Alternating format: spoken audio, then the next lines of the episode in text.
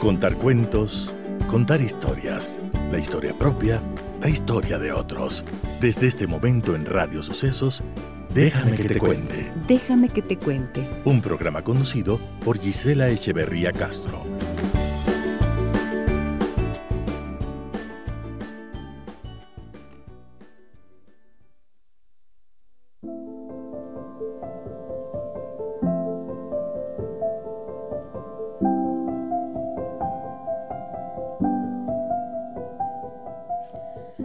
Madurez es tener el coraje de tomar decisiones y hacerse cargo de las consecuencias, aunque éstas no sean lo que esperábamos. Es aceptar que no tenemos todas las respuestas, que nos conviene escuchar y aprender de otros, y que estancarse en el arrepentimiento y el autorreproche solo es una pérdida de tiempo. Madurez es tener el coraje de aceptar que no somos perfectos, sino perfectibles y que las experiencias difíciles nos enseñan aquello en lo que podemos mejorar. Es aprender que no siempre se trata de insistir y luchar por lo que uno quiere. A veces solo se trata de aceptar con humildad que no es el camino y desistir. Madurez es aceptar que sin importar lo bellos, buenos, inteligentes y valiosos que pensemos que somos, cuando alguien no nos ama, no lo hará nunca, así que es inútil e indigno pedir y rogar. Madurez es comprender que no somos imbatibles, que podemos cansarnos, sentirnos abatidos y llorar, y que todo esto no es signo de debilidad, sino de humanidad.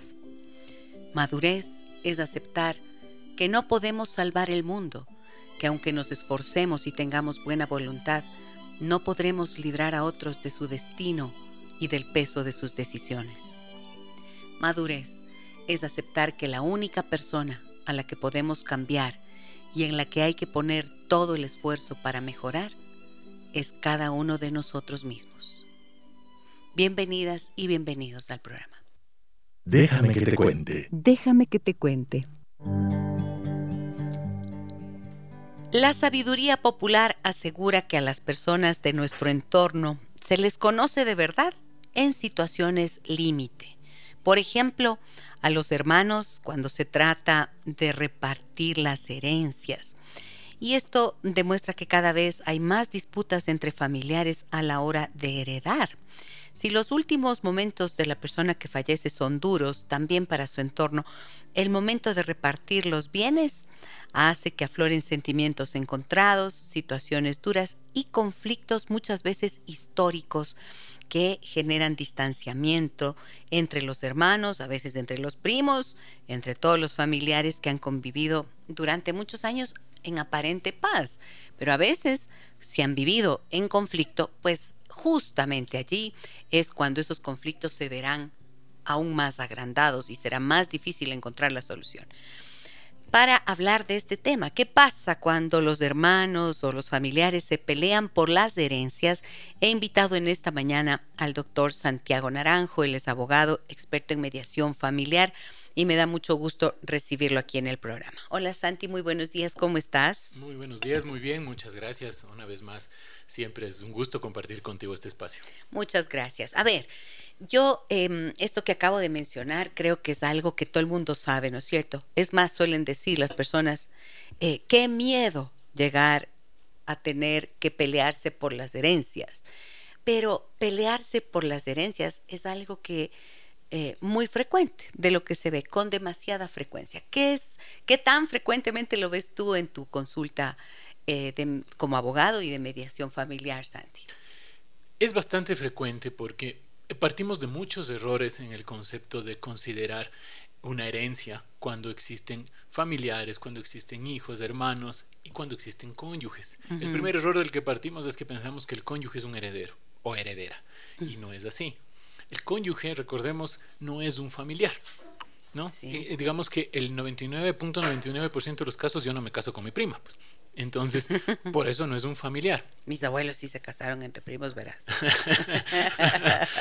Entonces, eh, confundimos mucho y, consideramos que el cónyuge o la cónyuge es heredero. No, el, cónyuge o la cónyuge tiene derecho a la herencia por su porción conyugal o por la sociedad conyugal que se genera el momento en que se han casado, siempre y cuando no la hayan hecho con capitulaciones matrimoniales o A ver, a ver, explícame bien bonito eso, porque hasta donde yo tenía entendido se supone que todo lo que heredas de tus padres es tuyo aunque estés casado, ¿no es así? No, no, sí, exactamente, sí. Entonces, el, el momento en el que yo contraigo nupcias, genero una nueva persona o un nuevo patrimonio que se conoce como la sociedad conyugal. Sobre eso, si es que yo en un momento fallezco, mis herederos, legalmente hablando, son mis hijos, en primer rango, después pasan a ser mis padres. Pero mi cónyuge no es heredera. Ah, mi cónyuge tiene derecho a la mitad por ser mi cónyuge, por haber creado conmigo esa sociedad conyugal.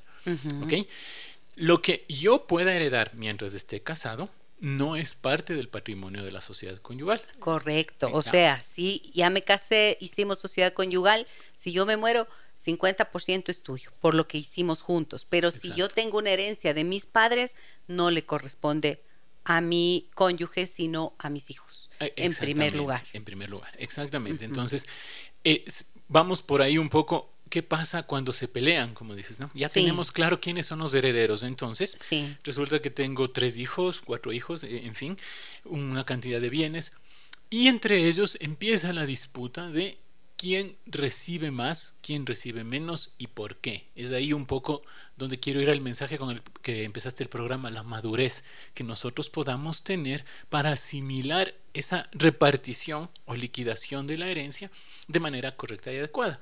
Porque ahí es donde empiezan un poco los conflictos cuando ya eh, metemos lo que es la subjetividad de la persona, ¿no? Si tenemos, solo por poner un ejemplo muy práctico, yo tengo un 100% de patrimonio ya a mi favor, sacando a mi cónyuge en este caso. Fallezco y tengo cuatro hijos, a cada uno les corresponde el 25%. Y se acabó. Y listo. ¿no Está clarito, Exacto. Y eso es lo que me dice a mí la ley, más o menos, ¿no? Pero resulta que el hijo menor ha cuidado de sus padres hasta su vejez, eh, ha estado ahí, los otros han migrado, de ser el caso, no sé, casos que se dan. Y el momento en el que dice, bueno, yo quiero que me den un poco más, porque yo di un poco más, porque yo estuve más tiempo, porque yo estuve más pendiente y porque por último, eh, mientras ustedes estaban fuera, yo les daba de comer.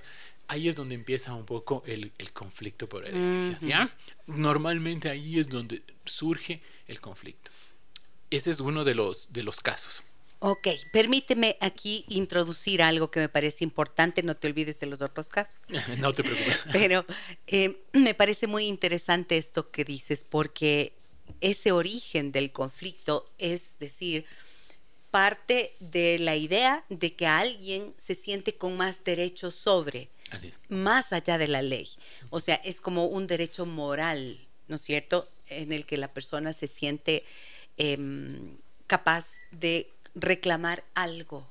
Así es. Porque si tus hermanos, ustedes se fueron y yo me quedé a cargo de mi mamá o de mi papá o de los dos, entonces obvio, ¿cómo no me van a reconocer de alguna manera ese esfuerzo que yo he hecho? Entonces ahí entramos en el concepto de la deuda moral. Exactamente. ¿No es cierto? Exacto. Mira, yo tuve un caso en mediación.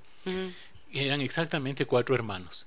Tres ya vivían fuera, entre Europa y Estados Unidos, y la menor se quedó con sus padres. Todo un clásico. Todo un clásico, exacto, ¿no? Y cuando ya fallecieron los padres y vino este tema de las herencias, los hermanos llegaron a Ecuador, entonces conversamos. ¿Y cuál era el fondo de la hermana menor? Ella decía, yo no me casé por estar con mis padres. Madre mía. Lo que me impidió hacer mi propio patrimonio.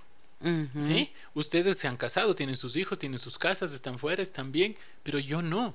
Y yo no hice mi patrimonio, no tengo mi casa, no tengo mi familia, porque cuidé de mis padres hasta sus últimos días. Entonces, asumo, ella asumía por sí, que legalmente me corresponde más. Fue cuando legalmente se le explicó que no. Que moralmente puede ser. Y que dependemos de los otros tres o de los otros herederos independientemente, independientemente del número que tengan, un poco como tú decías, de la madurez, para que ellos puedan decir, sí, está bien, no tenemos inconveniente, o no, un momentito, no, no, es que te hemos impedido casarte, no es que te hemos impedido salir, en fin, ahí viene un poco ya mucho el tema eh, social, mucho el tema familiar, que nada tiene que ver o que se aparta de la ley en este momento. Claro, mi, claro, claro, ahí entra la confusión.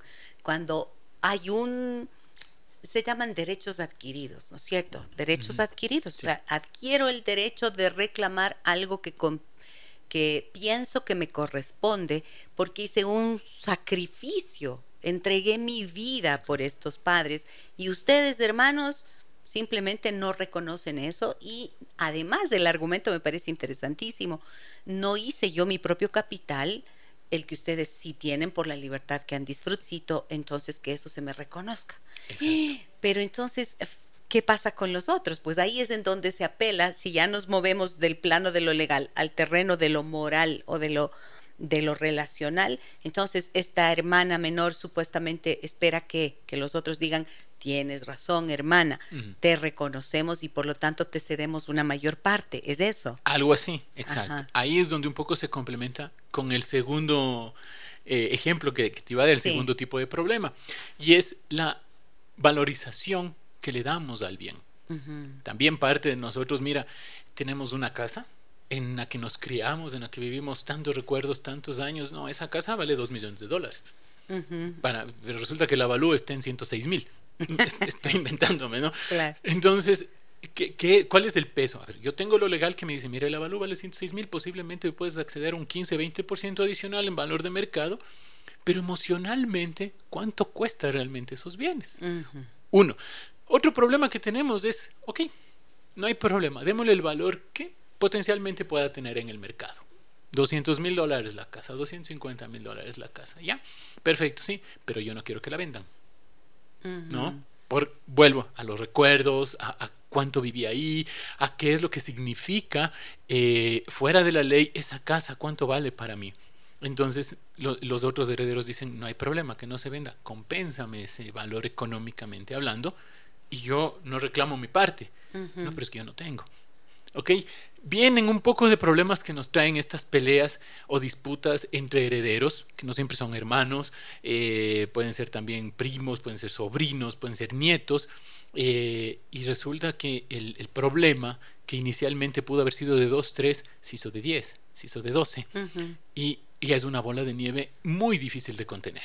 He escuchado, por ejemplo, en algunos casos decir, eh, mi hermana no era así. Mi hermana sabía que lo que le correspondía era lo que dice la ley, pero el marido, que es un ambicioso, ese es el que le mete eh, la cizaña para que entonces esto ocurra. Por eso no llegamos a ponernos de acuerdo. Él es el que le hace decir que le corresponde más. Así es. Eh, ¿qué, piensas de esto? ¿Has visto eso seguramente? Sí, sí, sí. Claro. El, momento Cuando intervienen terceros. El momento en el que somos solo hermanos, entonces, entonces belleza es felicidad, eh, los hermanos tenemos un amor incondicional entre nosotros, ¿no? Pero resulta que con el tiempo nos vamos eh, alejando, nos, nos casamos, en fin, y mucho depende de la calidad de persona que tengas a tu lado. Entonces, lo que tú dices, sí pasa. Em, fallecieron los padres, mira, eh, yo, por ejemplo, yo diría, a mí yo no voy a hacer problema, ¿no? Que mis hermanos se queden tranquilamente con lo que están, en fin, quizá ellos necesitan más, yo tengo una vida tranquila, no lo sé. Pero resulta que el cónyuge o la cónyuge empiezan, no, pero es que te corresponde, es tu derecho. Entonces, eso siempre te empuja al subconsciente, al inconsciente, no sé ya técnicamente cuál sea el, el que empiece a activarse ahí y diga, no, sí, tengo razón. Entonces ya me ponen una postura de enfrentamiento de conflicto. Pero ojo, vuelvo ahí, vamos a suponer que éramos tres hermanos y los tres están casados y el problema pasó a ser de seis en ese momento nada más. Claro. ¿Qué pasa si yo fallezco y tengo tres hijos?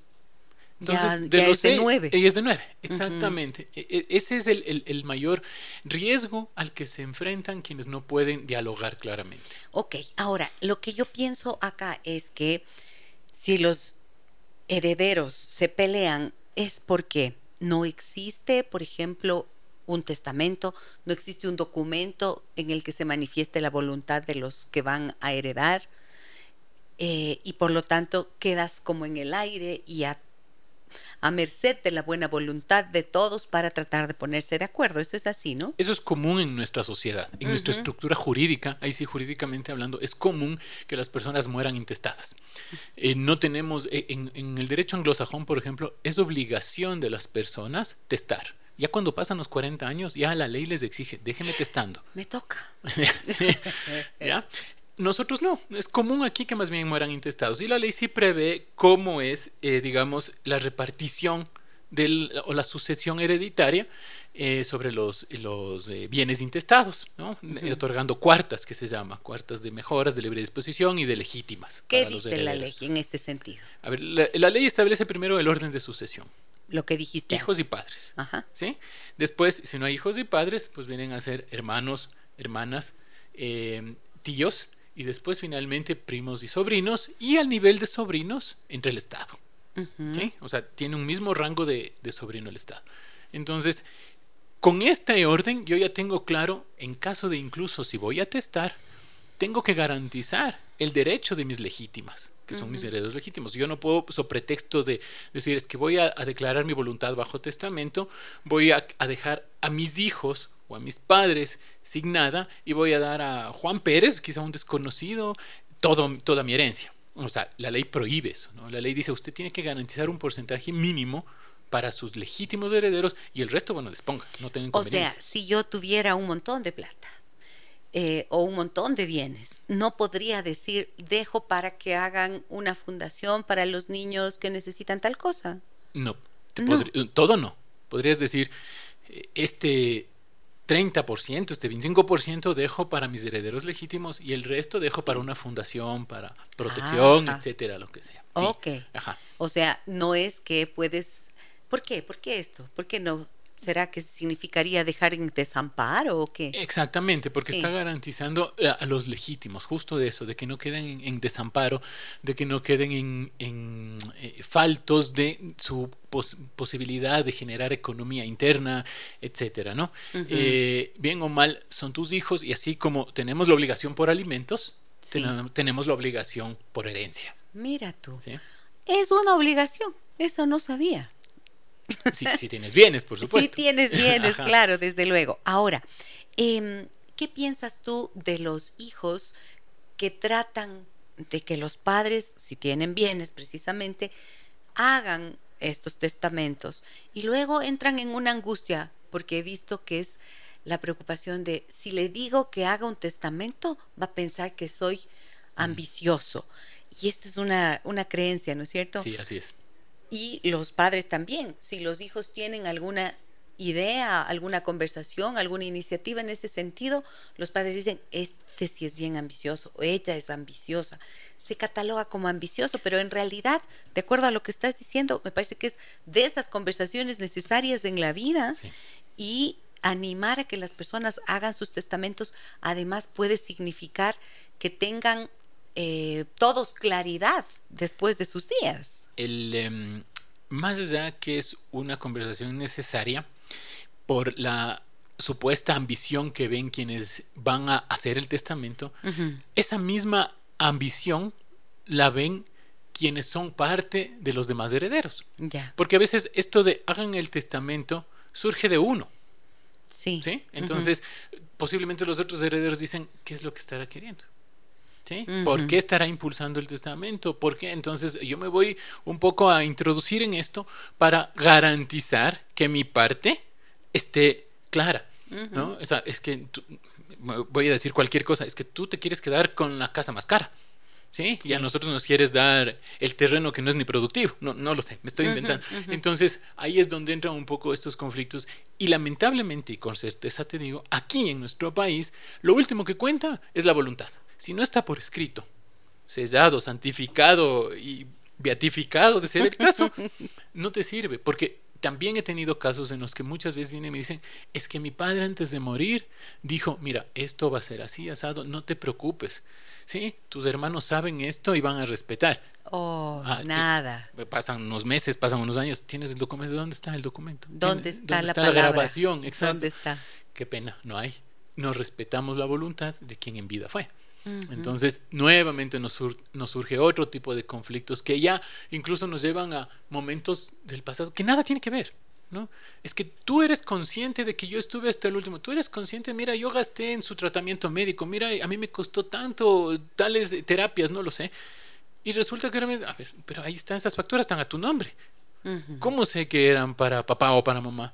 ¿Cómo sé que lo que me estás diciendo efectivamente es cierto? Pues chica, se pone en duda la palabra, entra la desconfianza y lo que yo mencionaba antes al inicio creo que es hay que tener en cuenta. He visto Santi que en esos momentos las buenas relaciones pueden deteriorarse y las que estaban deterioradas, vaya, mm. terminan por romper los lazos familiares, ¿no? He visto muchos casos en los que después de un gran pleito por eh, herencias no vuelven a verse muchas no vuelven A hablarse, no vuelven Se rompe la relación para siempre, ¿no? Y sabes que resulta que y yo también conocí que en algún momento los hermanos no se podían poner de acuerdo, se separaron, se dejaron de hablar años, hasta que uno de los hermanos heredero falleció y con los hijos de él, es decir, con los sobrinos, se pudieron entender. Ah, se y retomaron la relación familiar y pudieron repartirse la herencia después de que estuvo estancada por un tiempo. Clara y tristemente se sabía quién era la persona entonces que estaba obstaculizando el proceso. Ok. Y también he visto que por el contrario, se suelen heredar los conflictos, ¿no? También se suelen heredar los conflictos. O sea, eh, de una generación no se logró resolver, pues se pasa a la siguiente, porque sigues en conflicto por el bien. Exactamente. Mientras no se resuelva. Ok. ¿Qué piensan ustedes de este tema, amigas y amigos? ¿Qué historias conocen acerca de las peleas por herencias? Tal vez lo han vivido ustedes. ¿Tienen preocupación ahora mismo de cómo resolver un tema semejante? Pues bueno, cuéntenoslo al 099 55 6 39 90 que siempre está a su disposición y también pueden hacerlo a través de Facebook en donde hacemos nuestra transmisión en vivo en este momento y quiero saludar a todas las personas que están allí con nosotros y pedirles que como siempre nos ayuden a compartir este mensaje dándole like a la publicación de tal forma que más personas puedan verla. Mira, yo tengo un, em, un, mensaje precisamente que quiero compartir. Hola Gisela, buen día, excelente tema. Déjenme que les cuente. Soy José y actualmente tengo 67 años. Hace siete años murió mi hermano. El reparto de la herencia de mis padres fue un drama que dividió a las familias. No supimos ser, ser hermanos en el momento más importante de nuestras vidas. Mis padres nos compraron una casa a cada hermano. Una sí que se cambió de propiedad con ellos en vida, pero la otra no, y eso obligó a que formara parte de la herencia. Fue como si uno de los dos hubiera sido privilegiado ante el otro hermano. No estuvimos bien asesorados. Los abogados preferían pelear y separarnos, algo que consiguieron porque nunca más volví a tener relación con mi hermano. Es una culpa que cargo y me duele. Mm. Muchas gracias, José, por compartirnos eh, tu testimonio. A ver, Aquí hay algo, ¿no? mira lo que dice. Los abogados preferían que estemos en pleito, más o menos, ¿no es cierto? Por supuesto. Claro, entonces. Qué lindo para ellos. O sea, yo soy abogado, pero qué lindo para ellos, los abogados, porque un pleito judicial en nuestro país, independientemente del tipo que fuera, pero particularmente en herencias, tiene un tiempo de duración fácil de unos dos a tres años, si no es más. Wow es un montón de Exacto, y al abogado que tenga un caso de esos, que pueda ir generando recursos económicos en dos o tres años, le va a convenir, por supuesto, sostener el problema. Eh, yo siempre aconsejo ir a mediación. Un poco es madurar, un poco es encontrarse, saberse, lo, lo que acaba de decir, no supieron ser hermanos, entonces quizá aprender a ser hermanos, reaprender a ser hermanos nuevamente y una vez que hayan logrado eso, entonces ahora sí hablemos sobre el problema que en este caso viene a ser la herencia. Siempre es preferible eh, manejarlo de esa forma porque no puedo dejar a decisión de una tercera persona que legalmente está investida de, jurisdicción para ejercer justicia, que es del juez, eh, algo que no conoce de mi historia. Algo que no conoce de mi realidad. Él lo que va a ver es, a ver, tenemos una casa, no hay más bienes, bueno, ¿cuántos son? Se vende la casa, no me importa cuánto den, se reparten, ya, gracias, hasta luego, voy a al Consejo de la Judicatura que me califiquen, saque una sentencia más, buena calificación. Pero ¿cómo quedó realmente el conflicto? ¿Sí? ¿Se pudo vender la casa? ¿No se pudo vender la casa? ¿Se vendió efectivamente en los 200 mil dólares o se terminó rematando en 90 mil? Y resulta que si son tres, a cada uno le tocó 30 mil y en el proceso judicial se les fueron 10. ¿Sí? O sea, e, e, es, es, es, inútil ese tipo de conflictos por herencias. Ahora, ese mismo ejemplo que acabas de poner con, bajo un litigio, ¿no es cierto? Eh, ¿Cómo se podría resolver en mediación? En mediación, primero acudiendo, es decir, mostrando la voluntad y la apertura de pretender llegar a un acuerdo, eh, lo cual ya es un paso enorme y gigante. Ahí el mediador o la mediadora se sabrán dar cuenta de por dónde va el conflicto. Porque lo que hacemos los mediadores, cuando, cuando nos enseñan esta, este bello arte que digo yo, porque no es mi profesión, es, claro, ¿sí? Eh, es atacar el conflicto de fondo, es decir, conocer la raíz del conflicto. Porque lo que hace el juez es, ¿cuál es el conflicto? La casa o la herencia. Nosotros, ¿cuál es el conflicto? No, el conflicto fue que se separaron. El conflicto fue que a los 20, 25, 30 años decidieron migrar los hermanos, dejándoles solo o sola a uno solo de ellos. Y volviendo al ejemplo inicial, e, esta, esta pobre persona no pudo hacer su vida porque sentía ese peso de sus padres mientras los otros estaban fuera eh, viviendo, sus vidas, ¿sí? lo cual es normal y, por supuesto natural. Entonces, en, si yo encuentro ahí la raíz del conflicto, voy a atacar por ese lado primero para ponerles a esos tres hermanos en una relación de par, en una relación en, al mismo nivel y cuando les sienta ahí, decirles, ahora sí que les parece si vemos esto, que es secundario. Y ellos se darán cuenta que es secundario y seguro llegarán a un acuerdo. Muy bien. Mira lo que nos dicen por acá. Bueno, tengo varios, varios mensajes. Me dicen, buen día Gisela, buen día doctor Naranjo, muy interesante programa. En el caso de que entre hermanos ya exista un distanciamiento grande, por ejemplo, la hermana con su familia vive en la casa de los padres y supuestamente, dice, cuida de su papá. La madre falleció hace veinte y pico de años. De alguna manera ella puede manejar las cosas de manera que su hermano, que es mi esposo, quede fuera del testamento o de la herencia específicamente de la casa o que reciba menos de lo que legalmente debería recibir.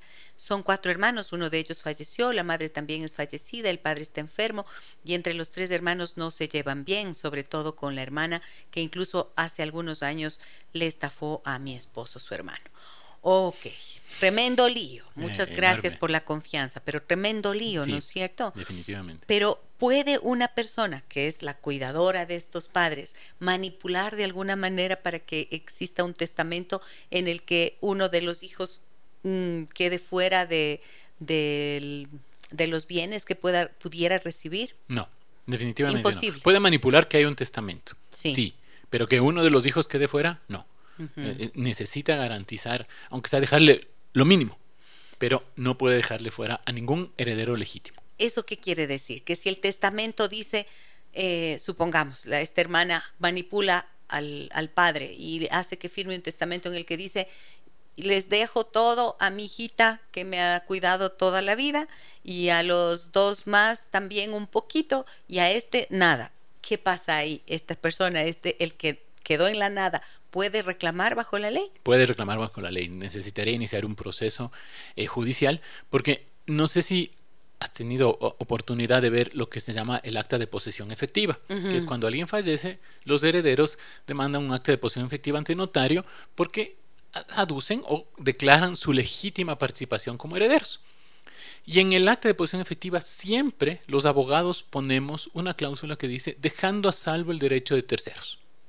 ¿Qué quiere decir? Ese derecho eh, de terceros es de legítimos herederos que quizá no conocemos y que puedan potencialmente reclamar. O sea, los hijos de por aquí, de por allá, esos que no fueron reconocidos, que aparecen simplemente de pronto, me estoy haciendo el de la vista gorda y no me llevo con mi hermano, entonces como no sé, no he hablado con él 15, 20 años, no sé ni dónde vive, mm. sí, pero sé que tengo un hermano. Le excluyo y ya. Exacto, más o menos como en este caso. Ahora, si vamos un poquito más allá, y voy a meter un poco de saña aquí, perdón. La persona, Como abogado del diablo. Eso. la persona no puede manipular, pero hay algo que sí suele pasar. Y es que las personas o los cuidadores, los, digamos que los hijos están cuidando de los padres o del padre o de la madre que está en sus últimos días, administran normalmente las cuentas. Entonces pasa que cuando fallece, saca todo el dinero a las cuentas y dice, no es que no tenían nada. Sí, sí, sí. ¿De acuerdo? He escuchado esos casos. Tiene bienes, sí, tiene la casa, tiene el departamento, tiene el carro, lo que sea, pero en cuentas no tenía nada porque todo se gastó en el tratamiento médico. No lo sé. como digo, estoy metiendo un poco de saña, pero pasa, porque yo he tenido esos casos también. También los he visto, sí. Porque los administro. Otro tipo de casos es que los padres o, o, las personas ya están tan mayores, no están muy conscientes de sus actos, entonces les obligan a firmar poderes a favor, documentos como testamentos y demás a favor. Y claro, los pobres a veces hasta solo ponen la huella, ¿sí? Y ese documento pasa a ser válido, entre comillas, mientras nadie lo reclame, porque se necesita que una persona esté en la capacidad legal suficiente para firmar cualquier documento. Correcto. Es decir, Santi, que el testamento, si bien es necesario que quede, también podría ser impugnado si alguien puede considerarlo injusto. Sí, Sí. sí, sí, sí. No se han garantizado los derechos, sí, puede impugnarlo. Ujú. sí. Por eso yo siempre digo, como dice la canción, en vida. En vida, hermano, en, vida. vida. Exacto. O sea, eh, quien ya sabe que está en una edad, ahora la expectativa de vida en el país creo que está bordeando los 76 años, lo cual es muy bueno. Pero, por ejemplo, si están en 76, 80 años y todavía están conscientes y dicen, no, yo prefiero dejar de una vez a mis hijos esto, háganlo. A manera de donación, sí. no sé. Pero eh, a veces in- incluso se libran de un problema para que puedan descansar tranquilos. Porque a veces los padres no fallecen, pero ya están en, en su lecho de, de dolor y ven estos pleitos y no pueden hacer nada, Claro. más que angustiarse. Más que angustiarse y no se van en paz. Exactamente. ¿no? O les cuesta mucho irse también mientras no vean que eso tiene algún camino. Me dicen por aquí, saludos, les cuento que somos tres hermanos. Mi hermano vive en México por estudios, yo vivo en otra ciudad con mi esposo y mi hermana vive en la casa de mis padres con su esposo e hijos. He notado desde que desde que nos fuimos de casa, ella empezó a pedir parte de un terreno que tienen mis padres y se ha hecho como dueña de la propiedad donde viven con mis padres y cuando voy de visita, mi cuñado me hace comentarios como que yo no tengo nada que hacer allí. ¿Qué puedo hacer en ese caso? No, tranquila, sí tiene mucho que hacer allí. Hasta hay un meme, ¿no? No construyan en la casa de los suegros, no sé si han visto. No sean malitos. no sean malditos. No construyan en el terreno de los suegros. ¿Qué han de hacer? Exacto. Ahí en derecho se dice que lo accesorio sigue la suerte de lo principal. ¿Qué quiere decir, Santi? En este caso, el terreno es lo principal, lo que yo construí es lo accesorio, pero como lo principal es de quien sea propietario ahorita y de sus herederos posteriormente, lo accesorio va a seguir esa suerte.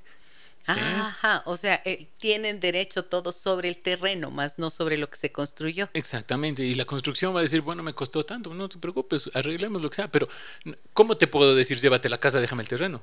No hay No- forma. no hay pues, forma, pues, claro. exacto, no- no Mejor puede derrumbemos de la casa y no nos quedamos con el terreno. Exacto, Ah, o, derrumbemos y construyamos un, de- un edificio Un de tres edificio. departamentos y cada uno se queda con el suyo, no lo sé, Claro, claro. pero es el terreno lo Eh, principal. exacto, es el terreno principal y quien es el dueño no es de la hija o el, o el hijo, es- son los padres, como acaba bien de decir en el mensaje. Ok.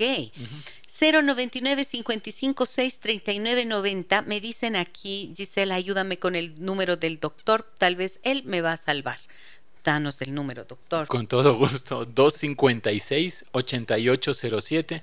256 8807 a la orden, pueden llamarme y, y agendamos una cita. Muy bien, es el doctor Santiago Naranjo, él es abogado y además experto en mediación familiar. Imagínense el tamaño del problema que se pueden ahorrar si es que acuden a un- una vía alternativa de solución de conflictos, que es como se conoce a la mediación.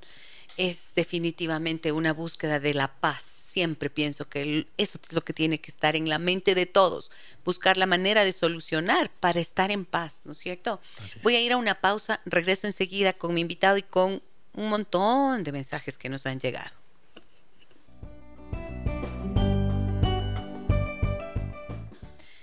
¿Qué pasa cuando te peleas por las herencias? De eso hablamos en esta mañana con el doctor Santiago Naranjo, experto en mediación familiar. El número de consulta del doctor Naranjo es el 256-8807.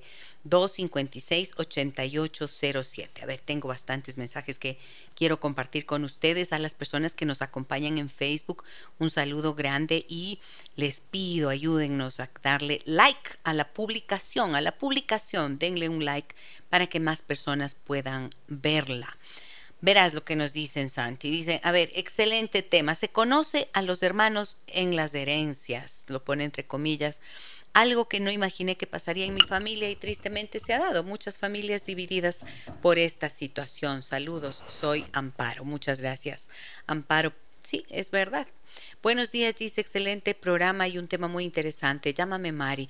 Deseo hacer una consulta. ¿Legalmente los padres pueden dejar un único bien a nombre de un hijo dentro del matrimonio de, eh, de cuatro?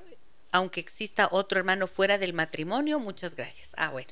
Hermanos fuera o dentro del matrimonio. Todos tienen los mismos derechos. Todos tienen los mismos derechos por son hijos herederos legítimos. ¿Qué, qué, por dónde creo que va la, la consulta?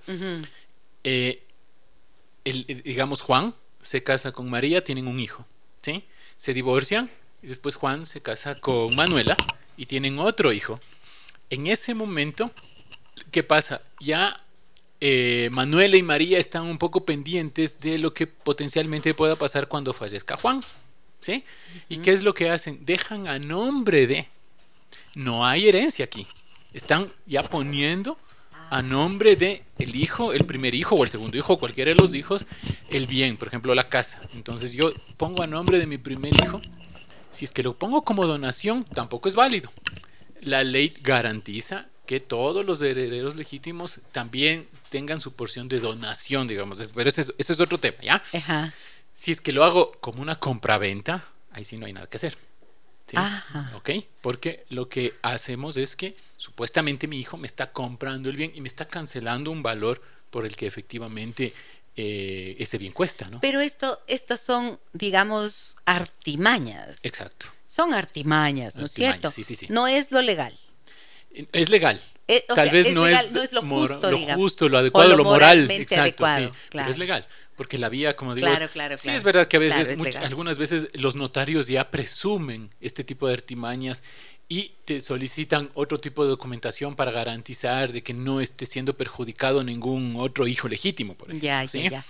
Pero- Claro, no es, eh, me equivoqué en la palabra, al usar la palabra. Dije no es legal cuando lo que quería decir es no es legítimo. Eso no es legítimo. ¿No es cierto? acuerdo, Porque sí. puedes hacer la diferencia entre los dos términos, qué es legal y qué es legítimo.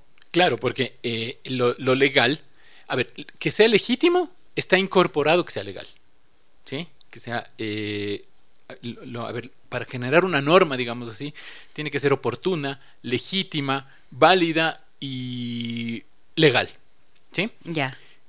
Entonces, lo legal es una de las ramificaciones que le da legitimidad al, al hecho. Lo, lo legítimo es como que lo general, lo que abarca todo. No siempre la ley es legítima, no siempre la ley es justa, Correcto. pero sí, si es que estoy apegado a la ley, siempre será legal. Siempre será legal.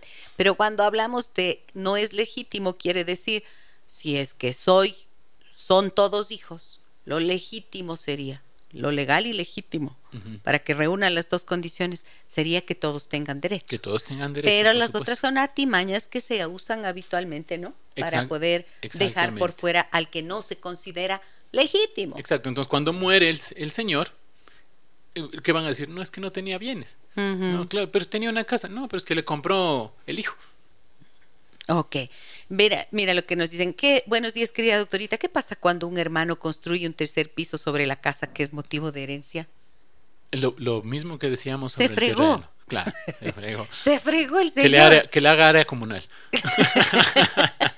Se fregó, pues, o sea, no, por Dios, no construyan donde no, No. es su terreno. Si es que no tienen el fin o, o el objetivo claro de que van a declarar propiedad horizontal esos pisos eh, para que cada uno se quede con su alicuota como legalmente procede en derecho, entonces no lo hagan. Es mejor no lo hagan. Es mejor no. Saludos, me dicen. Tengo un tío que no tiene hijos ni padres, solo hermanos. Pero mi madre, su hermana, falleció. Si falleciera mi tío, a pesar de que mi madre falleció, ¿soy heredero de mi tío? Sí, Sí, ¿verdad? es heredero legítimo. Sí, sí, sí. Gracias, Gisela. Excelente tema. Un abrazo grande, me dicen por aquí. Muchas gracias. María Pía dice, Gisela, buenos días. ¿Qué pasaría si el papá de mi hija, que tiene una deuda con el IES, llegara a morir manteniendo esa deuda? Ah, bueno. Mm. ¿Se heredan los bienes y también las deudas? Así es, se heredan los activos y los pasivos. Si es que la deuda con el IES no está con el seguro de desgravamen, se hereda. Ok. Y entonces le toca pagar a la guagua. Le toca pagar. ¿En serio? Así es. sí. Qué injusto. hay, que ver, hay que ver eh, primero el nacimiento de la deuda, la finalidad de ese crédito. Porque, por ejemplo, si es una, un crédito hipotecario, que es lo común, tal vez es injusto. Normalmente los créditos hipotecarios están cubiertos por el seguro de desgravamen. Ah, bueno, pero... ¿sí? Ah, ya. Pero puede ser que diga, ok, no está con seguro de desgravamen, le toca pagar a usted, pero también la casa es de usted. Pues. Ah, claro, claro. Ahí sí ya tiene sentido. Claro, o sea, por eso es digo, si es que es un crédito de creografario, si es que es un crédito de consumo, en fin, hay, hay que ver la, el nacimiento de esa, el origen de esa deuda. Sí. Qué importante el seguro de desgravamen, ¿no? Sobre todo en créditos altos, sí. Sí, por supuesto. Tenerlo es una ventaja para los herederos, precisamente. Por supuesto. Eso garantiza que moriste y murió contigo la deuda. Exacto, y se, cubre. Y se queda, queda cubierta y el bien va directamente al heredero sin problema. Así es. Correcto. Sí.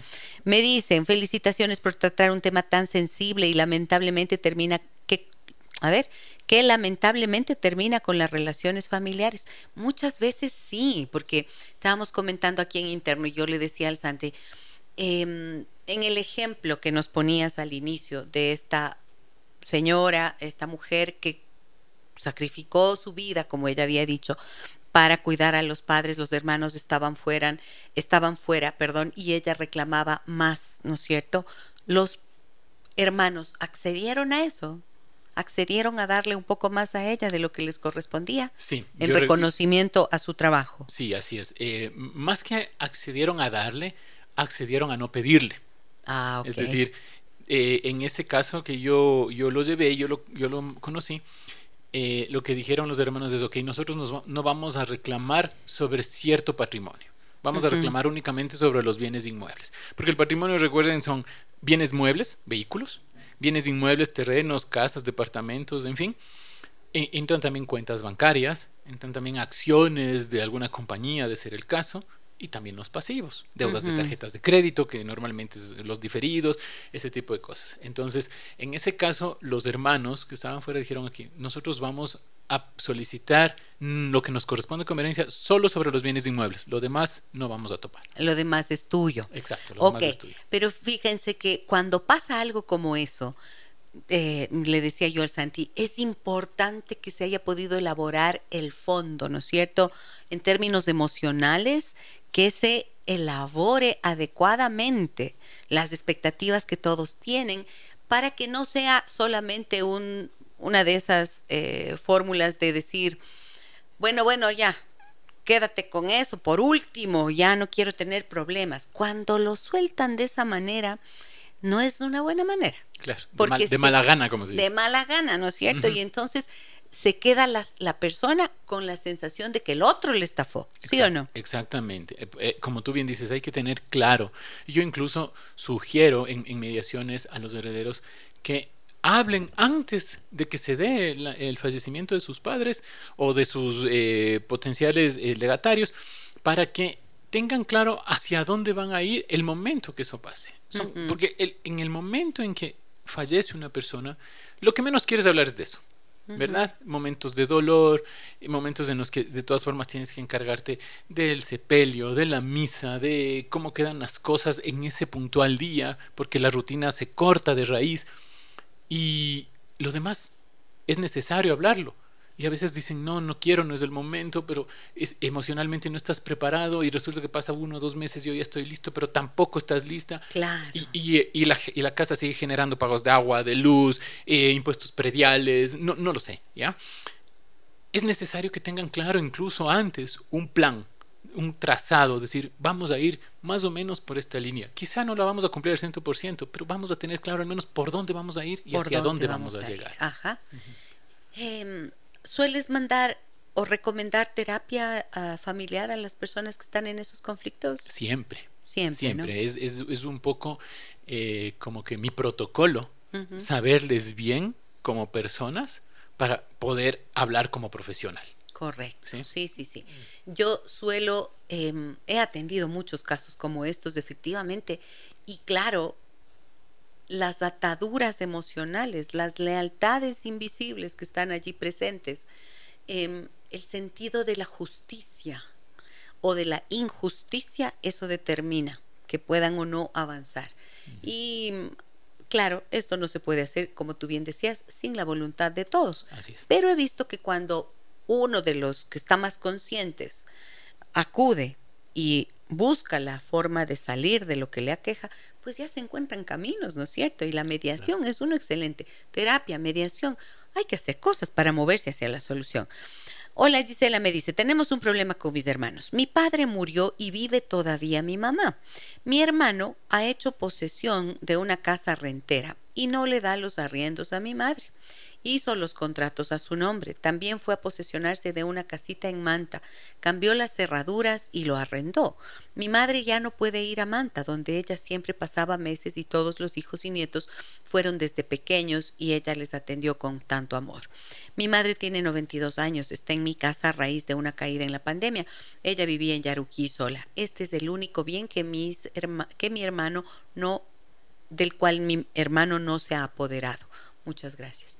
O sea, ¿qué puede hacer esta madre, esta, esta señora con su madre? Ella la cuida desde la pandemia y el hermano se ha adueñado de todo. A ver, no olvidemos que en este caso ella también es heredera legítima. Es decir, ella también podría levantar un acta de posesión efectiva a su favor y posteriormente ir a inscribir en el registro de la propiedad de donde esté situada esta casa rentera y de Manta, donde ¿sí? Y con eso ejercer sus derechos como propietaria porque ya una vez inscrita ella pasa a ser propietaria o copropietaria de los bienes. ¿sí? Si es que tomando ese tipo de acciones no hay apertura del hermano de, ok, entendámonos cómo podemos hacer, ya no le queda más que un reclamo judicial. ¿sí? Pero es una herramienta o una acción que debería tomarla para poder presionar al hermano y decirle, mira, pongámonos de acuerdo. ¿Sí? O sea, por último, si quieres quedarte con la casa rentera, no tengo inconveniente, siempre y cuando el 60-70% de esos arriendos pasen a favor de mi madre, al menos mientras esté con vida. Claro, claro. O sea, tiene que haber un camino de solución, pero si es que está rota la comunicación, las invitaciones que se hace desde la mediación pueden ser un camino, ¿no? Sí, sí, son un camino, sino que cuando está rota la comunicación y no hay unas herramientas necesarias para negociar entre las partes, una de las partes va a tener la sartén por el mango y, y no te va a acudir a la mediación. Por eso es que yo en este caso le sugiero, es lo que le sugeriría, usted tome también posesión. El conflicto ya se va a dar cuando ambos estén en posesión y ambos digan, yo soy dueño legítimo. ¿Y cómo hace la posesión? Acude a un notario, o sea, con un abogado, solicita la posesión efectiva, el notario le da, posteriormente va a los registros de la propiedad e inscribe. Es decir, yo me he generado una herramienta para poder sentarme en una mesa de negociación y decirle a mi par, mira, yo también tengo esa capacidad. Ok, negociemos. Ok, ah, ya, ya, porque de lo contrario estás en una posición pasiva en donde permites de alguna manera que el otro haga de las suyas. Exactamente. Así poniéndolo en criollo. Y, y por más que yo le diga, ve, hablemos, pongámonos de acuerdo. No va a haber. pues yo estoy en mi zona de confort, yo no me quiero poner de acuerdo. ¿Cómo así? ¿Para qué te voy a dar nada? ¿Para qué te voy a dar el 60? Ojaja. Exactamente. Claro, y se te ríe en la cara. Wow, qué fuerte, ¿no? Yo creo que esto es muy fuerte porque estás hablando como de una, de una mala fe, de una mala voluntad. ¿no es cierto?, del irrespeto. Y entonces yo me imagino que en esta amiga que nos escribe, que me dice gracias, es un programa que lo escucho a diario, pienso que tiene que haber un dolor de eso que uno dice, nunca me imaginé que mi hermano podría actuar de esta forma. Nunca creí que podría llegar a hacer eso. Entonces ahí entra lo que les decía antes, este sentido de la injusticia. Pero muchas personas he visto, Santi, que renuncian, por ejemplo, a dar un paso eh, en sentido de la ley, como tú estás diciendo ahora, vaya y usted también haga una posición efectiva eh, de la mano de alguien que le acompañe, un abogado que le acompañe, por ejemplo. Pero suelen decir, no, es que yo a mí no me gusta estar en líos judiciales. Yo nunca he tenido problemas con la ley. Nunca me he visto en juicios o en cosas tan feas. Entonces hay mucho temor también en ese sentido. ¿Qué piensas de eso? El que no cae resbala con la ley. Eso es como el hospital. El que no cae resbala. El que no cae resbala. No nos puede gustar, no podemos haber tenido nunca conflictos con la ley, pero de repente nos ponen a, quizás hasta una infracción de tránsito y que, pretendemos impugnar. ¿Qué es lo que yo veo aquí y qué es lo que yo sugiero? Muchas veces, como tú bien dices, uno dice, yo prefiero evitar problemas, tener mi paz. Evitar problemas. Mi paz interior, qué sé yo. Eh, yo he salido adelante solo, no he necesitado, ta, ta, ta, ta, no me complico, no voy a reclamar nada. ¿Sí? De acuerdo. Pero la otra parte va a necesitar de ti. Sí. ¿Sí? Porque tú eres heredero legítimo. Entonces, si mañana, ah, no me reclamo nada, pero bueno, necesito que me firmes esta autorización porque voy a vender. Sí. Y quizá en ese momento diga, ah, entonces sí me corresponde, ¿no? Sí, te ¿Sí? corresponde. O a lo mejor diga, sí, tómate firmo, no lo sé. Eso queda mucho ya al, en este caso, a la subjetividad de cada persona, pues, ¿no? O sea, si es que tú te sientes cómodo, tranquilo, estás eh, en, en paz, no, no quieres evitar cualquier tipo eh, de fricción judicial, porque prefieres llevarte bien con tu hermano, con tu hermana, con tu familia, y no perder esa buena relación, pues bueno, es, es- es válido, ¿no? Pero eso no quiere decir que no tengas derecho a. Correcto. Pero también es supuestamente te quedas en paz. Eso sí también puede ser. Supuestamente te quedas en paz. Cuando haces renuncia de lo que te corresponde por derecho, te queda siempre el resentimiento ahí. Sí. Aunque digas, no, yo soy, yo lo trasciendo, hago meditación, voy a, hago todo lo que quieras en términos espirituales, te sacas la emoción, pero al menos te queda la idea de actuó de forma injusta conmigo, me ofendió, me lastimó. Sí. Puedes quitarte el malestar, ciertamente, pero si es que hay un instrumento legal que te permite hacer que las cosas sean justas, pues me parece que es lo adecuado, Lo ¿no? adecuado, sí, así es. Por favor, no digas mi nombre, ok. ¿Qué pasa cuando una deuda o crédito corresponde a la propiedad que por herencia te asignan? Tuve que seguir un juicio para reclamar valores adeudados sobre esta propiedad. Ahora dicen que esos valores les corresponden a pesar de que la deuda ya estaba aumentando cuando ya me asignaron la propiedad. ¿Es así o corresponde solo a quien es propietario? No he podido cobrar, pero ya piden que yo les pague.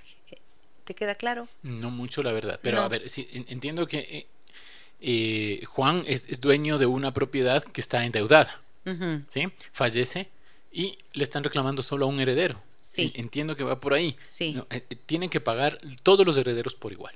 Todos los Todos los herederos. herederos por igual. Si, si es que no pueden conciliar eso, la solución quizá más tajante ahí sea vendan la casa, salden la deuda y el, y el resto repartan. Si es que pueden, ajá.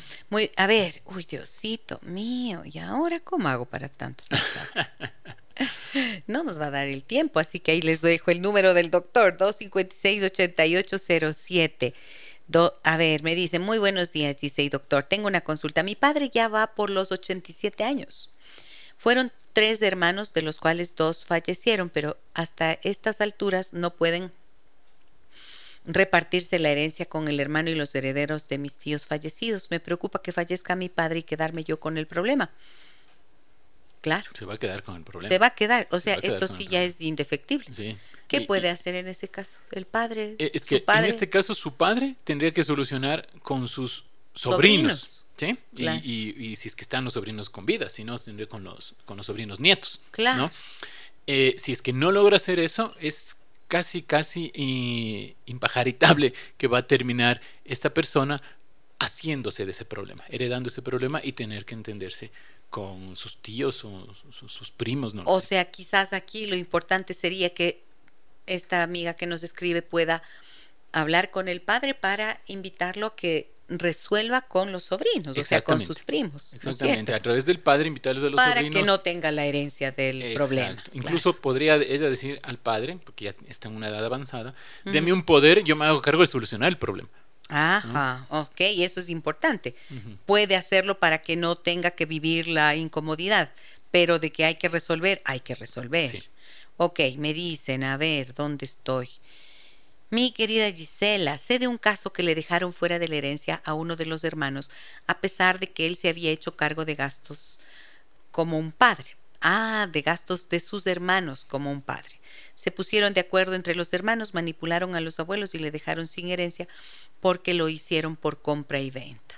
Ahí está. Justo lo que te decía. Lo que es legal. es No legal, es legítimo, no es no adecuado, no es lo correcto. No es pero moral, legal. pero es legal. Qué pena, qué feo las artimañas. No debería ser así. Buenos días, por favor, ¿qué tan efectiva es la posesión efectiva?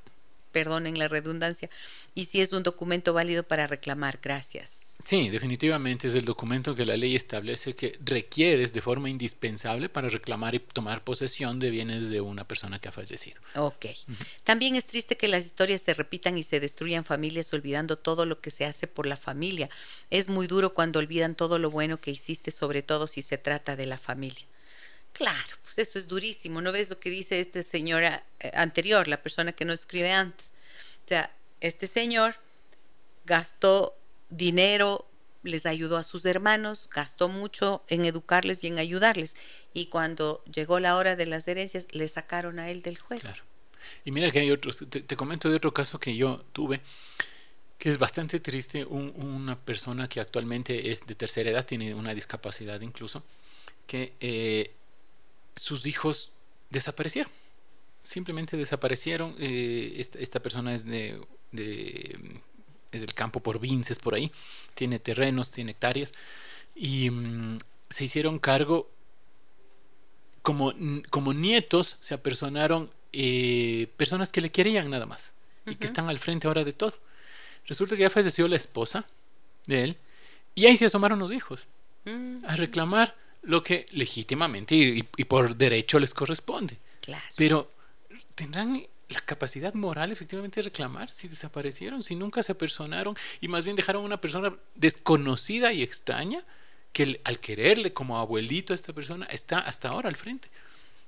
Es, triste ese tipo de situaciones que pasa. Y fíjense que muchas veces el fondo de todos estos comportamientos eh, tiene que ver con resentimientos que se han acumulado, con historias de dolor que no se han resuelto apropiadamente y a su tiempo. Así es. Y que se dejan pasar allí.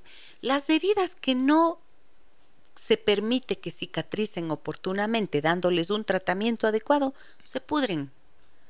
Así que hay que hacer lo que sea necesario para tratar de sanear las relaciones. ¿No es cierto? Sí, sí, sí. Para no verse en situaciones tan complicadas. En estos casos, dice, tiene mucho que ver la voluntad y la equidad de los padres, el oportunismo, la justicia o el amor de los hermanos. Cuando se rompen los lazos es como un vaso, nunca queda bien pegado, siempre quedan cicatrices. Claro, claro. Y bueno, fuera que queden cicatrices, a veces quedan heridas ahí medio mal cubiertas. Pero mira qué palabrita tan interesante. Tiene que ver la equidad de los padres. ¿Qué pasa si la equidad de los padres no es la misma equidad mía? ¿Sí? ¿Y cuándo sería equidad de los padres? tiene que decir, cuando, si el testamento dice a ti más, a ti menos, eso ya no es equitativo. Exacto, porque pueden decir, mira, para mí es equitativo porque, eh, no sé, yo a ustedes les eduqué en, la universidad privada y a mi último hijo en una universidad pública, ¿sí? Entonces, eso que yo a ustedes les di de más voy a compensar con él en este... Y posiblemente para los padres es equitativo, pero a lo mejor para mí no es equitativo. Sí. ¿sí? Porque tuvieron la opción de educarlo en la, universidad privada, él no quiso estoy diciendo cualquier cosa. cuántas cosas pueden haber Exacto. Entonces, e, esa palabra equidad, eh, si bien es cierto, es linda, y a mí particularmente me encanta, pero no, nunca deja de ser criteriosa. Claro, estaba pensando a propósito de eso en un caso que vi alguna vez de un padre que mm, tenía bastante dinero y tenía un hijo que era muy exitoso, era el menor de todos, era muy exitoso, tenía muchos bienes y mm, tenía algunas hermanas que no habían, no les había ido bien en la vida. O sea, tenían dificultades, él, mismo les ayudaba, les mantenía, alguna cosa así. Pero eh, quiere decir que no habían hecho recursos ni propios ni nada como el hermano menor, que era el exitoso. Y este padre decidió en su dejarles mm, todo a ellos y al todo a ellas, perdón, y al hermano menor no, porque le decía, "Tú tienes. Tú tienes, en cambio ellas no tienen." Ah. Eso es criterioso. Exacto. criterioso e injusto. Y sería necesario e importante saber qué siente el hermano, no qué piensa. Claro. ¿Qué siente el hermano? Ese hermano se sentía tratado injustamente. Pues. Segurísimo. Claro, y tenía resentimiento con el padre y con las hermanas, por supuesto. Entonces ahí, eh, de nuevo, creo que para eso están las leyes, ¿no es cierto, Santi? Eh, es que, claro, el hermano pudo haber dicho, mira, yo no tengo problema en que ellas lleven más, pero la ley sí tiene problema en que yo no lleve nada. ¿Sí? Entonces, eh, al menos quiero tal cosa, o al menos quiero X cantidad. Me voy a una pausa, amigas y amigos. ¿Qué tal este, esta charla tan interesante con el doctor Santiago Naranjo? Él es abogado, mediador familiar. Vuelvo enseguida para continuar hablando del tema de hoy. ¿Qué pasa cuando los hijos se pelean, los hermanos se pelean por las herencias? Todos se pelean por las herencias. Ya vuelvo. ¿Qué pasa cuando se pelean por las herencias? De eso hablamos con el doctor Santiago Naranjo, mediador familiar en esta mañana. Santi, tengo más mensajes. Me dicen, buenos días, docs, gracias. Un hijo adoptado tiene menos derechos que hijos biológicos. No. En absoluto. En absoluto. Claro que no. Tiene los mismísimos. Los mismos derechos, así es. Muy bien. Mi madre falleció hace siete años y no hemos realizado la posesión efectiva de bienes y mi papá supuestamente le ha regalado a mi sobrina la mitad de la casa. Tiene un escrito solo a través de un notario. ¿Esos documentos son válidos y es procedente este regalo? ¿Los hijos podemos hacer algo para dar de baja este documento? A ver, si es que el escrito es a, a través de notario, debe ser seguramente una escritura pública.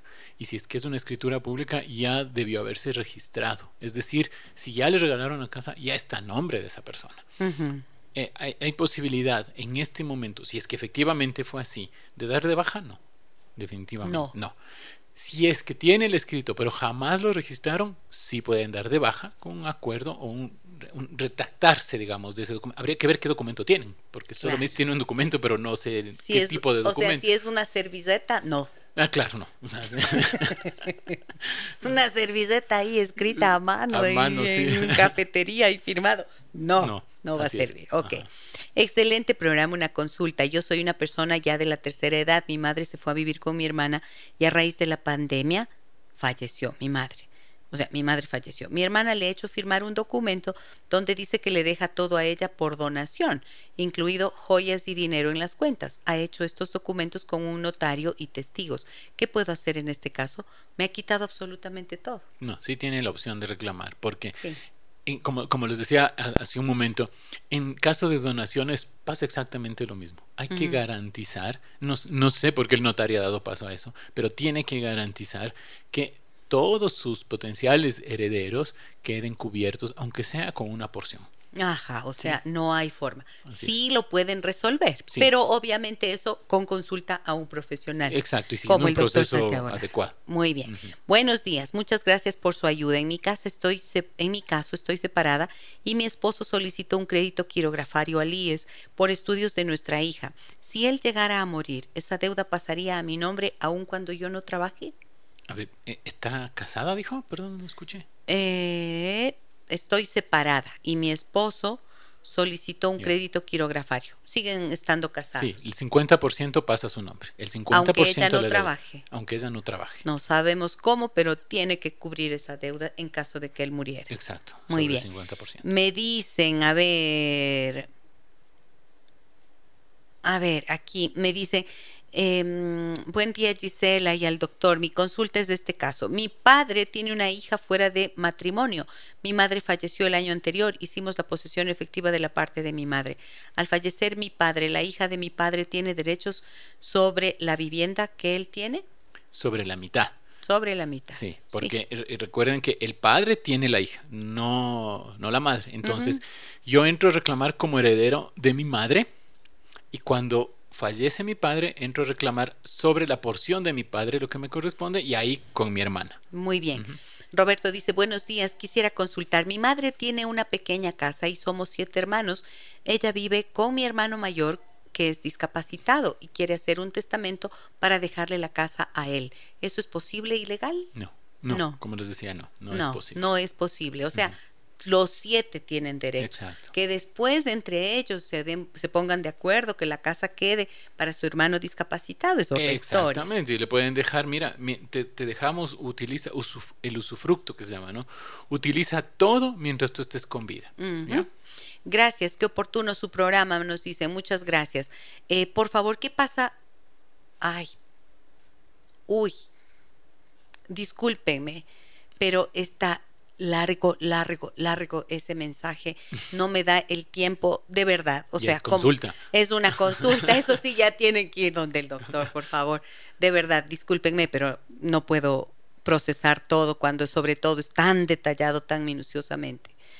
Eh, ya, soy una persona de la tercera edad, vivo en una casa de losa en la parte de arriba y en la parte de arriba construyó mi hijo ya que se estaba dañando. Tengo cuatro hijos, pero solo les quiero dejar en compra-venta a dos hijos que son los que siempre me han ayudado y quiero saber si después van a tener problemas por realizar esto que es mi voluntad. Gracias, que tengan un excelente día. Muchas gracias, mi señor.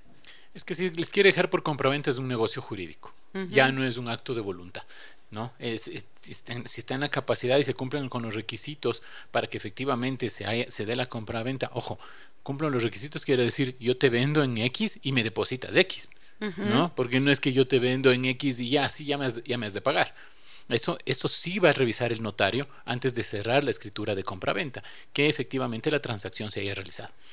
Cuando, por ejemplo, em, muere una hija, los padres, a ver. Son herederos de la hija, sí. Los padres son herederos de la hija, ya. Y si es que esa hija que murió em, tiene hijos a su vez, los nietos heredan lo de los abuelos, la parte que le correspondía a esa hija. Sí. Claro, ¿no es cierto? Muy bien, muy bien.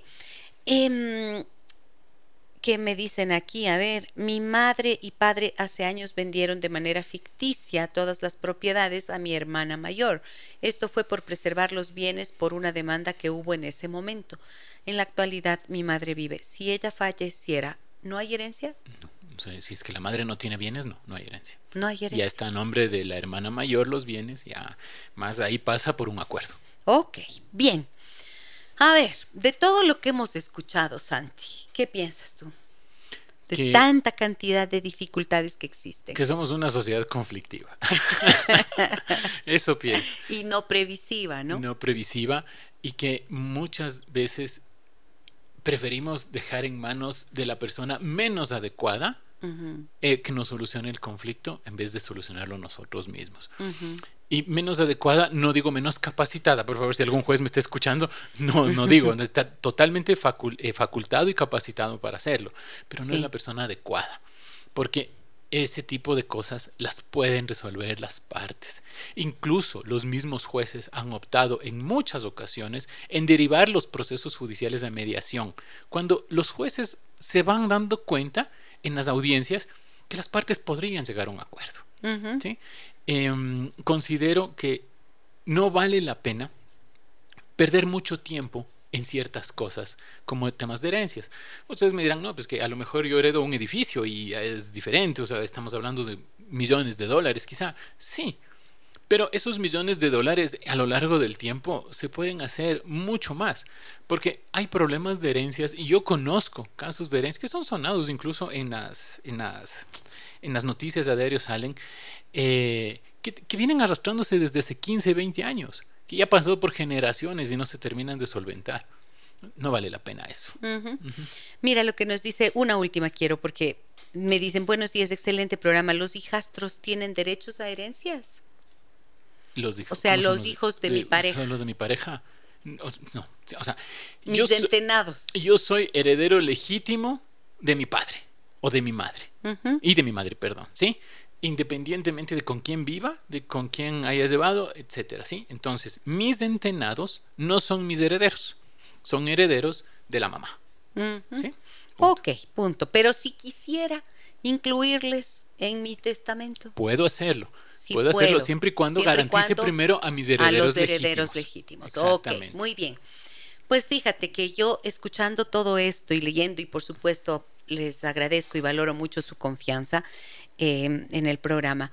Pienso que hay que tomar acciones. Mi mensaje constante en este programa, con los temas que planteo, que tienen que ver con dificultades que los seres humanos afrontamos en la vida, o líos en los que nos metemos, a veces consciente o inconscientemente. A veces el lío nos viene de otro lado, alguien lo propicia. Pero el asunto es tener claridad en que lo que le quita paz a mi vida tiene que buscar un camino de solución. Y esta puede venir de la mano de profesionales que en situaciones especialmente como estas legales necesitan garantizar que el camino sea el de la paz y no el de la confrontación, el del agotamiento emocional, el de la destrucción del otro, ¿no es cierto? La mediación justamente sirve para eso, para no destruir al otro ni verlo como el enemigo, ¿verdad? Ni destruir la ley. Ni que también es importante, ¿no? Porque a lo mejor las partes dicen, no, sí, estamos de acuerdo, yo no quiero nada, ella se va a llevar todo. Sí, eso nos da paz. Bueno, posiblemente les dé paz, pero no, no les da legalidad. No les da legalidad. Entonces yo lo que necesito prever es que de aquí en 15, 20 años, por cualquier cosa que se vayan a pelear, no vayan a decir, no es que el mediador nos hizo firmar mal. Pues. No, todo acorde con la ley. Exactamente. Y ojalá acorde con em, la legitimidad moral también, que es importante. Muchísimas gracias, Santi. Valiosísimo tu aporte, tu em, la claridad de las respuestas y para las personas que necesiten contar con una persona em, experta en esta temática, como lo han escuchado el doctor Santiago Naranjo, el número es 256-8807. Gracias a todos ustedes por acompañarnos en el día de hoy. Les dejo un abrazo muy grande. Mañana les espero para hablar de un temazo, verán, las desventajas, aunque no lo crean, las desventajas de casarse virgen. Lo hablamos mañana. 9.30, un abrazo grande a todas y todos. Soy Giselle Echeverría. Hasta mañana. Las historias que merecen ser contadas y escuchadas. Historias que conmueven, historias que inspiran. Mañana, desde las 9 y 30, déjame que te cuente. Déjame que te cuente. Con Gisela Echeverría Castro.